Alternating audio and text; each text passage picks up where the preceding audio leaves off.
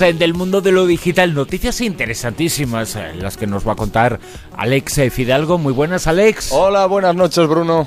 La primera de esas informaciones, atención a todas, ¿eh? todas eh, tienen relevancia, todas tienen lectura y una de ellas, eh, la primera lectura, bueno, al principio lo decíamos, tiene esa parte, bueno, pero no hay que chantajar a nadie, pero los que eh, actuaban y los que estaban dentro de Ashley Madison, que aquí hablamos de ese ataque que hubo a, esta, a este servicio en Internet, eh, pues para ser infiel sin que se enteraran nadie, pero son chantajeados además por cantidades importantes de dinero. ¿cómo se te ocurre que Esta es la musiquita que me gusta a mí para hablar del tema de Ashley Madison, porque fue el pasado mes de julio cuando un grupo de hackers denominados The Impact Team publicó en Internet los datos personales y financieros de los más de 37 millones de clientes de Ashley Madison, que creo que 36 y medio son hombres. 36 millones y medio creo que son hombres y el resto perfiles falsos, pero bueno. No estoy tan de acuerdo, ¿eh? Si había 37 millones, había que tener trabajo para los dos, ¿eh? No sé decirte, ¿eh? Mm. Bueno, el tema es que quedaron al descubierto nombres, apellidos, direcciones de correo los estudios ya dicen que está al 50-50. Sí, no, ese no. tipo de cosas. Pero ¿eh? sí es cierto que, en su momento salió una noticia como de que, de que era abrumadora, abrumadora la mayoría de, la mayoría de hombres respecto a la de mujeres en la, en la web, ¿eh? registrados en la web. En la web. Claro, claro, claro. No, no, no. Yo no digo que luego que la eh, infidelidad pues habrá en todas partes claro, Evidentemente. Y, y, todo, todo lo que tiene que ver eh, con eso. Y yo creo que además el progreso de los pueblos también indica eso, que eh, cada vez hay más mujeres eh, liberadas y es normal que, eso pase, ¿no? Bueno, pero el, adulterio está mal, ¿eh? Oyentes nuestros, que, parece que Bruno está diciendo, no, está bien porque la sociedad avanza. No, no, no, hagáis eso. Eh, en algunos casos está muy bien. ¿El adulterio? Sí. Ah, bueno, no sé. en algunos casos está muy bien. Sobre todo en los casos de las parejas Yo, si es consentido, lo veo perfecto. No, no, no. Pero entonces no es adulterio. sí. No, sí, si es consentido... Estamos en la era digital, nos, estamos yendo, estamos volviendo a la tertulia zona cero, pero con otro tema Pero que, es que claro, pones para ser infiel el ritmo de bachata y pasa lo que pasa. Claro, claro, que nos calentamos. Bueno, pues quedaron al descubierto datos de millones de infieles en todo el mundo. Pues ahora otros hackers han ido más allá y han aprovechado esos datos para chantajear a los clientes. Decenas de usuarios españoles han recibido en las últimas semanas correos electrónicos en los que se les recuerdan sus actividades extramatrimoniales y se les piden cantidades de dinero que van entre los 500 y los 2.000 euros generalmente. Un chantaje a cambio de no compartir esa información con sus parejas o su entorno familiar, social y laboral. ¿Cómo hacen esto los hackers? Bueno, estos hackers investigan previamente a sus víctimas a través del estudio de sus redes sociales y otros datos personales a los que acceden fácilmente a través de Internet. Y así logran saber cuáles son las personas de su entorno con la que poder extorsionarles. Es decir, pues a través de las redes sociales me entero de quién es tu chica, de quién es tu pareja y te digo, se lo voy a decir a Pepita si no me ingresas pues eh, esas cantidades que van entre los 500 y los 2.000 euros. Los expertos en la investigación de delitos telemáticos de la Unidad Central Operativa de la Guardia Civil han podido determinar que estas extorsiones proceden de piratas informáticos radicados en el extranjero. Por ello, desde la Guardia Civil están trabajando en colaboración con policías de diferentes países para tratar de poner fin a estos chantajes. Pero bueno, que, que para registrarse en esta web realmente tú no tienes que eh, presentar un certificado matrimonial que asegure que tú estás casado y vas a cometer adulterio. Yo te digo esto porque yo en su momento me hice un perfil para ver ¿Ah, qué pasaba allí dentro. Claro, yo tengo que investigar, yo soy periodista. o sea, tú lo sabes bien. Nunca está bien el chantaje ni en este ni en ningún otro caso.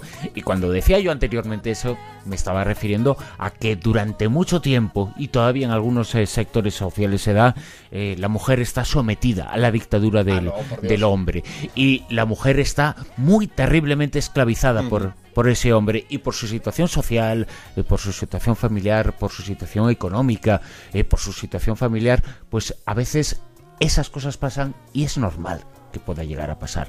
A eso me refería, que podía estar bien en algunos eh, momentos. Es decir, algunos hombres además se lo han merecido durante mucho tiempo.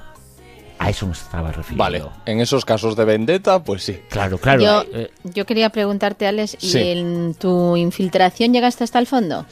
No, no llegué hasta, no llegué hasta el fondo. Simplemente, pues estuve observando. Hice, ah. ejercí un poco de voyeur. No fue, fui, mm, Iba a decirte pasivo, pero tampoco. No es el momento, no es el momento, no es, la palabra. Vamos con eh, más noticias. Amped Attacks. ¿Qué es esto? Cuéntanos. Amped Attacks.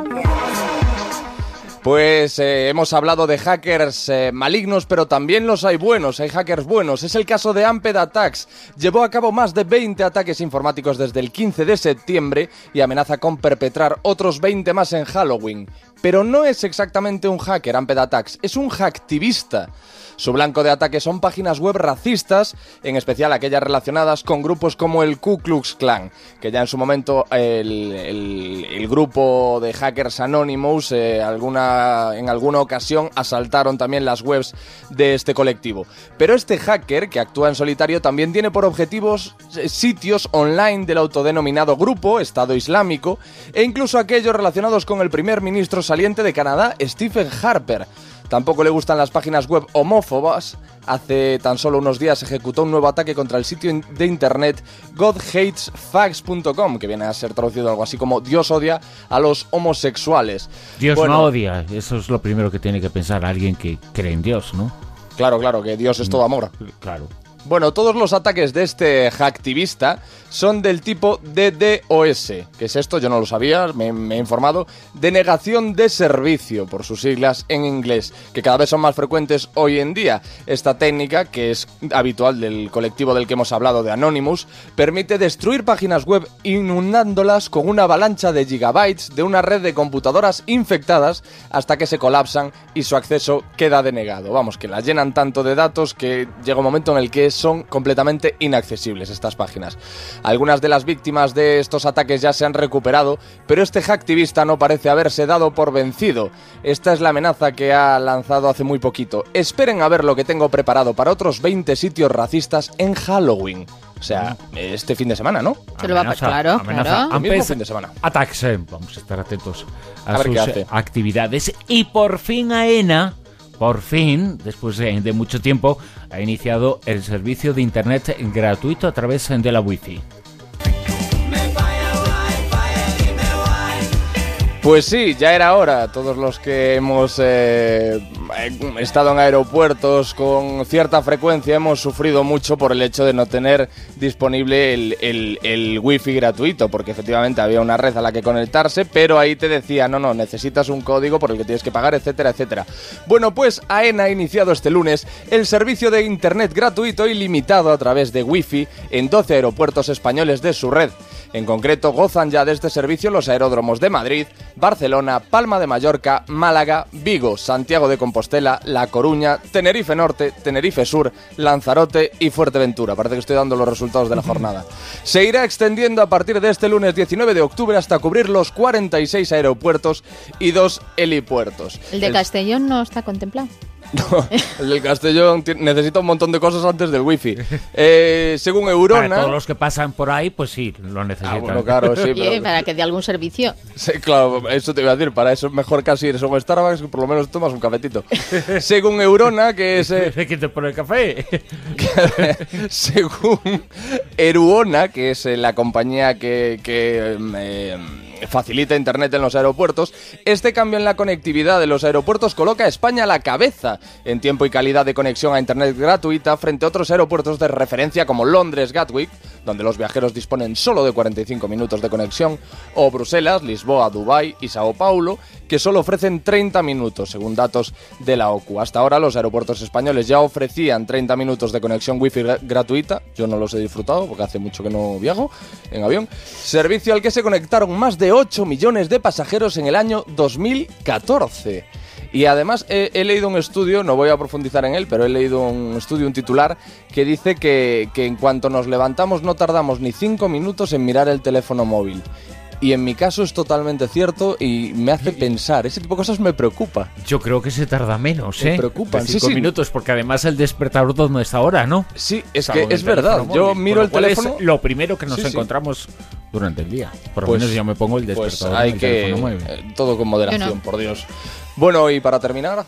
Una recomendación, una app más, y esta es interesantísima, ¿eh?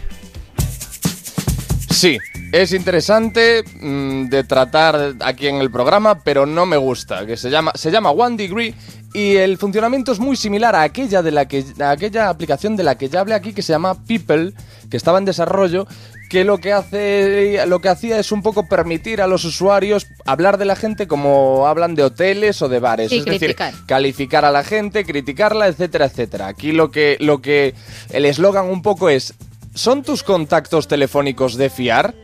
Y con esa justificación, pues permiten que cada uno valore al resto de las personas para que si tú eh, eh, agregas el contacto, añades el teléfono de alguien a tu agenda, pues puedas ver qué dice el resto de la gente de esa persona. A mí, personalmente, me parecen terribles estas, estas iniciativas y no las apoyo en absoluto. Porque no hemos tenido nunca necesidad de saber nada de nuestros contactos, ni bueno ni malo, no ya podemos descubrirlo saber, ¿eh? nosotros Claro, poco a claro. poco. Y que muchas veces un contacto le tienes y no tienes una relación estrecha, no sabes realmente Claro. cómo es esa persona, o sea, que puedes valorar ahí Claro, pues, y, a lo loco. Y, y- y si eres un playboy o una mujer que, que, que, pues, que ha tenido varias relaciones y... Y ahí se ya, puede dar pues ahí, mucho lo que comentabas al el comienzo. despecho, El chantaje. Claro, y el chantaje. Exacto, cuando eh, se llena de comentarios eh, negativos, muchas veces eh, tiene ese objetivo en el fondo. Estás chantajeando la libertad eh, de la persona que está sufriendo eso casi siempre injustamente, ¿no? Sí, Pues- es que yo le veo más, eh, veo que es más probable que la gente la utilice para eso Hmm, que para es alabar. el asunto. que todos sabemos que nos, nos cuesta un poquito más halagar que criticar a todos. Desde luego que sí. Alex, eh, te escuchamos ahora, ¿no? Con José Luis Salas en Salas. Horas. Sí, señor. Muy bien, pues muchas gracias. Hasta el fin de semana. El fin de semana volvemos, el que viene, a partir de la una y media de la madrugada, la noche del sábado al domingo.